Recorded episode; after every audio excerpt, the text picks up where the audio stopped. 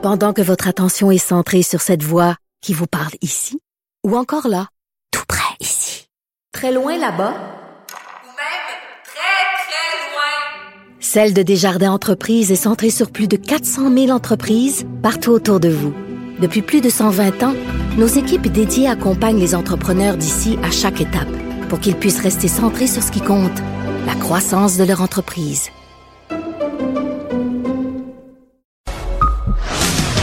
Restez branchés. De 9 à 10.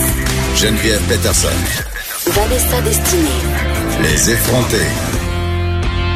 Il y a une nouvelle vague de froid polaire qui s'abat sur le Québec. Puis à chaque fois qu'il fait euh, très, très froid, j'ai une pensée pour les gens qui dorment dans la rue, pour les itinérants. Et là, euh, Vanessa, on apprend qu'il y a des personnes sans abri qui ont eu des contraventions euh, parce qu'elles dormaient dehors. Oui, ben c'est une pratique assez courante. En fait, l'histoire nous vient de Québec cette fois-ci. C'est une dame qui a trouvé au sol une contravention qui était destinée à une personne en situation d'itinérance. La contravention était, avait été émise pour avoir flâné, vagabondé ou dormi dans une rue ou un endroit public sans motif raisonnable. Évidemment, la femme l'a trouvé, donc la personne sans abri avait quitté les lieux, mais la, contravention euh, traînait sur le sol et c'était une amende de 223 dollars qui accompagnait l'infraction, ce qui est énorme. Et euh, en fait, c'est un règlement que peu de gens connaissent. En fait, c'est que tu peux avoir une contravention pour flânage, notamment on le voit dans les parcs souvent l'été. Hein, c'est les contraventions euh, que les petits jeunes pognent tout le temps, passer 23 heures. Je plaide coupable. Au parc La Fontaine, j'en ai eu plusieurs. voilà. Mais reste que le commun des mortels, quand toi tu marches dans la rue, même très tard le soir, quand, quand justement tu erres sans but précis sur Saint-Laurent, je pense que les chances sont assez limitées que tu te fasses euh, pogner par un policier qui te remet une contravention pour flânage. Mais je pense qu'on on s'adresse plus à des itinérants qui dorment dans les portiques, euh, des commerces qui sont fermés, euh, qui s'installent. Des fois, on les voit, là, ils sont installés avec toutes leurs, euh, leurs affaires, des boîtes, des sacs, souvent leurs animaux. Et là, on apprenait une bonne nouvelle la semaine passée. Il y a un organisme qui va accueillir les itinérants avec leurs animaux de compagnie parce qu'on en discutait on sait que c'est une des raisons pour lesquelles certains itinérants ne fréquentent pas euh, les refuges parce que leurs animaux ne sont pas admis. C'est ça. Donc, ça va être sur le site de l'ancien hôpital euh, Royal Victoria qui, qui fait maintenant partie du CHUM-CUSUM, de cette espèce de conglomérat d'hôpitaux. Et donc, c'est aménagé euh, en site temporaire là, pour les, les, itinérants. Et moi, j'en appelle en fait à, l'humanité, à la compassion. À quoi ça sert de donner des tickets à ben des oui, personnes qui ne peuvent pas les payer? Et il y a eu des cas. J'avais vu un documentaire il y a quelques années là-dessus, Geneviève. Beaucoup d'itinérants se ramassent avec énormément, évidemment, de contraventions impayées. Et à un moment donné, ben, on les envoie en prison parce que. c'est pas comme un petit break à en prison pour eux, genre, ils sont logés, nourris, puis ils sont dans le show. Il y en a qui veulent ça. Hein. Ils veulent, des fois, ils, appellent ça aller faire des vacances à, Bordeaux, là. Ouais, c'est un mythe parce que nos prisons sont, sont littéralement surpeuplées, et ça fait juste engorger le système judiciaire. Ça fait juste engorger nos établissements pénitentiaires. Ça ne sert à rien. La répression n'est pas la solution. La solution passe par l'augmentation de ressources pour venir en aide à ces personnes-là que ce soit dans la rue, mais aussi en intervention parce qu'on les voit. Tu parlais tantôt qu'on avait une pensée pour eux. On a une pensée pour eux parce qu'ils nous font face tous les matins, Geneviève, quand on vient au travail. Ah oui, parce dans le secteur où on est. On est dans un quadrilatère de Montréal. Euh, on est près de la station Berry-UQAM où effectivement il y a énormément de personnes en situation. C'est euh, l'épicentre de l'itinérance à Montréal. Très très précaire.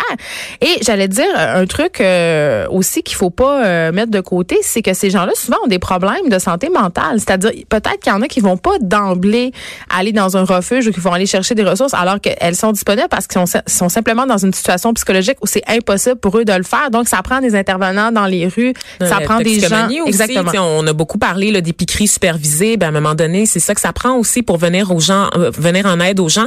Et je pense qu'il y a un peu de mépris pour les gens qui vivent dans la rue, mais on comprend pas qu'à long terme, c'est un, c'est un coût social pour l'ensemble de la société. De négliger ces personnes-là, ça nous coûte plus cher que de leur venir en aide carrément. Oui, puis d'un point de vue, d'un point de vue strictement mercantile, là, de les laisser dans les halls des commerces, de les laisser euh, dans les food courts du centre-ville errer puis importuner entre guillemets les gens, c'est pas bon pour les artères commerciales de Montréal. Donc juste les prendre en charge, puis c'est vraiment pas en leur donnant des tickets. Ben non, qu'on va venir à bout de ce problème-là. Ils vont juste changer d'endroit. Ben oui, et rappelons que plusieurs refuges débordent. La, la base du problème, c'est ça, c'est que les refuges qui sont disponibles débordent déjà. Donc il y a des gens qui n'ont pas le choix que de dormir dehors. Est-ce que littéralement vous pensez que les gens font le choix de dormir à moins 40 à Montréal? travailler.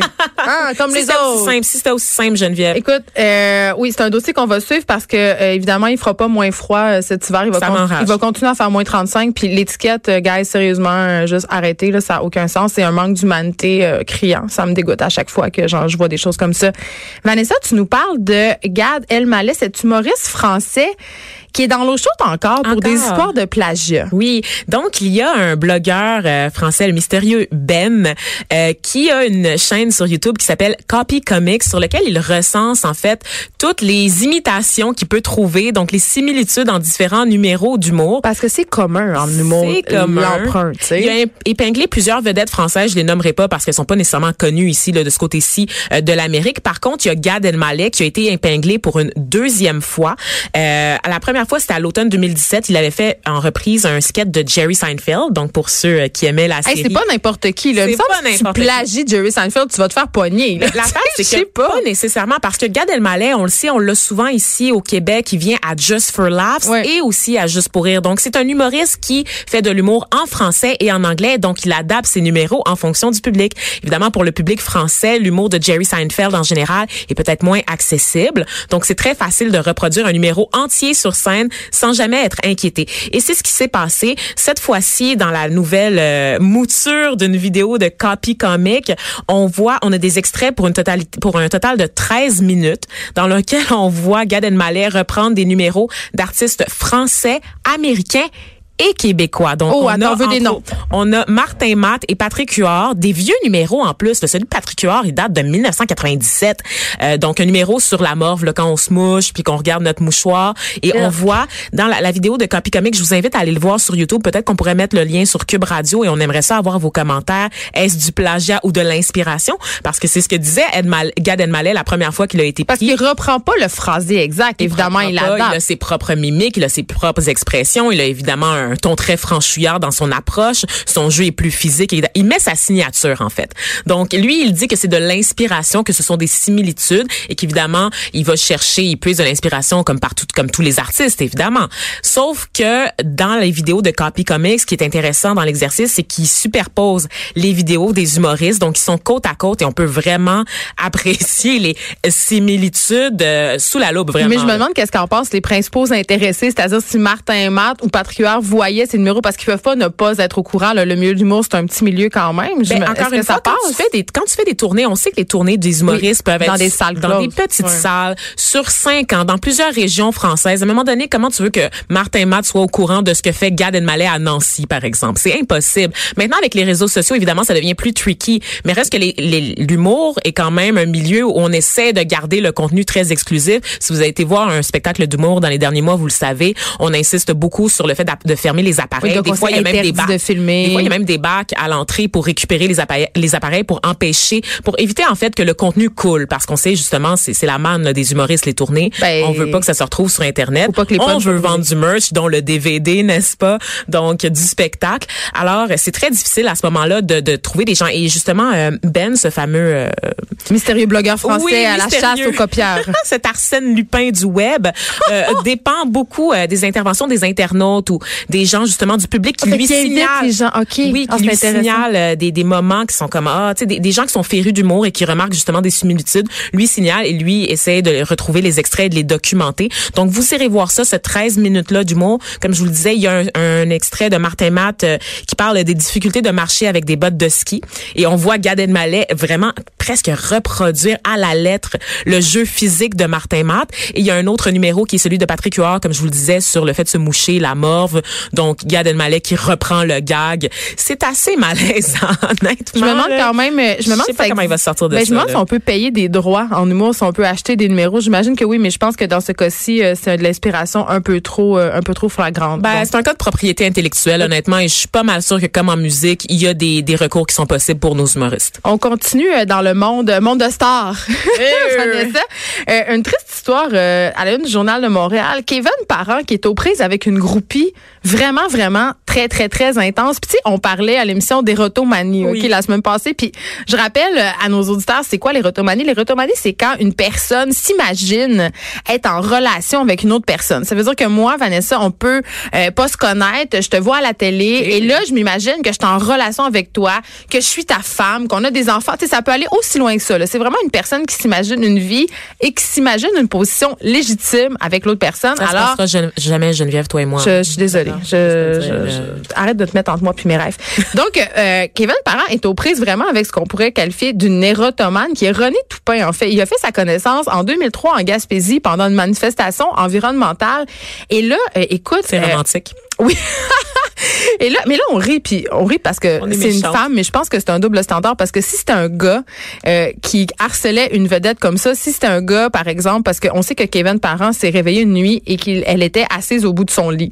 Donc, elle était entrée chez lui par infraction. Elle était assise au bout de son lit. Et là, tu ris, Vanessa. T'es crampée, OK? mais c'est horrible, Mais je sais pas si je ris, si c'est parce que c'est Kevin Parent ou je sais pas. Ben, on rit parce que c'est une femme, parce qu'on a l'impression que c'est pas menaçant. C'est une bonne imitation. Hein. oui. Meilleure que celle de Poche Spice, quand même. Oui, effectivement. Mais t'es toujours bonne dans l'imitation, ah. Vanessa. Mais écoute, on rit parce que c'est une femme, puis c'est pas sans nous rappeler euh, Glenn Close, Fatal Attraction. Toi, t'es trop vieille, trop jeune, pardon, pour avoir vu, ce film. Mais c'est l'histoire d'une fille qui rencontre un gars, puis elle devient obsédée. Ça, me fait, c'est vraiment sa Glenn Close à Kevin Parent. Et, écoute, elle suit, elle dit, elle va à ses spectacles, elle dit qu'elle est sa conjointe. Donc, euh, écoute, euh, Kevin est en cours en ce moment avec cette fille-là. Elle a fait trois mois de prison. Tu sais, c'est allé très, très loin. Puis, à matin, on riait tous un peu au bureau de ça. On, on, se disait, ah, ah c'est drôle, c'est être un peu, être un peu crazy, cette fille un peu obsédée par Kevin Parent. Mais renverse la situation, là. Si c'était un gars qui était allé s'asseoir dans le lit de Marimé, si c'était un gars qui la suivait, si c'était un gars qui disait, genre, hey, je sais où t'habites, hey, elle est rentrée chez lui. Il a dû appeler la police. On dirait, mais c'est un agresseur, c'est un fou. Euh, elle est en danger. Alors que là, on trouve ça un peu, on trouve ça drôle. On dit, ah, elle, elle, virait folle la trip sur le beau Kevin. Tu sais, quand même un double standard assez intéressant à explorer. il faut rappeler aussi des faits parce que quand même, c'est assez, c'est surréaliste. La femme, elle a déménagé en Gaspésie pour se rapprocher de lui. Elle se présente aux gens de la municipalité comme, sa conjointe. Comme sa conjointe. Puis à un moment donné, elle est venue le, voir après un spectacle, puis elle lui a dit, il faut qu'on se parle, Kevin. Et oui, ça, c'est c'est le highlight de l'article. Mais Kevin Parent, quand même, vit de la vraie détresse. Ben il me dit, ça nuit vraiment à mon travail. Carrément, ça me fait vraiment pas bien filer. Puis en plus, il faut que je me file pas bien devant plein de monde. Là, il fallait justement à ce moment où elle vient le voir après des mm. concerts. Donc, on souhaite que cette femme, euh, Renée Toupin, reçoive l'aide dont elle a besoin parce que l'érotomanie, c'est une maladie mentale. Et on souhaite bonne chance à Kevin. On espère qu'il va barrer sa porte à double tour. Kevin. Les effrontés. De